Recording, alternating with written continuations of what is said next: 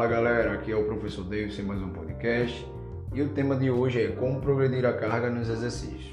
Primeiramente devemos saber três coisas. A primeira, você saber determinar o número de repetições que o aluno vai realizar no exercício.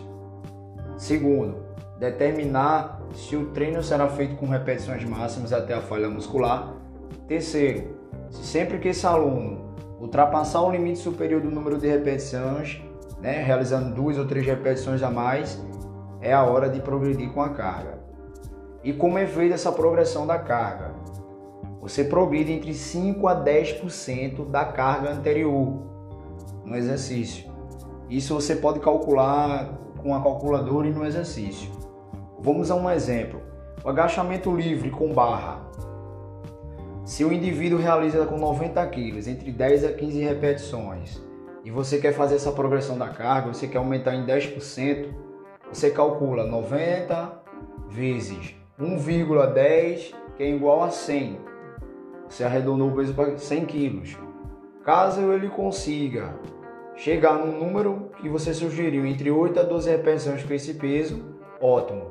Caso ele ultrapasse realizando mais duas ou três repetições, acrescenta a carga, certo?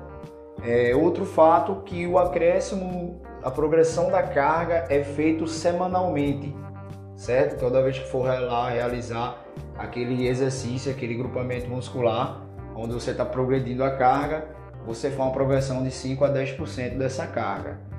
É, cuidado também não aumentar drasticamente a carga, que isso também vai diminuir a questão da eficiência no exercício, diminuindo a amplitude, né? até às vezes a questão até da postura no exercício né?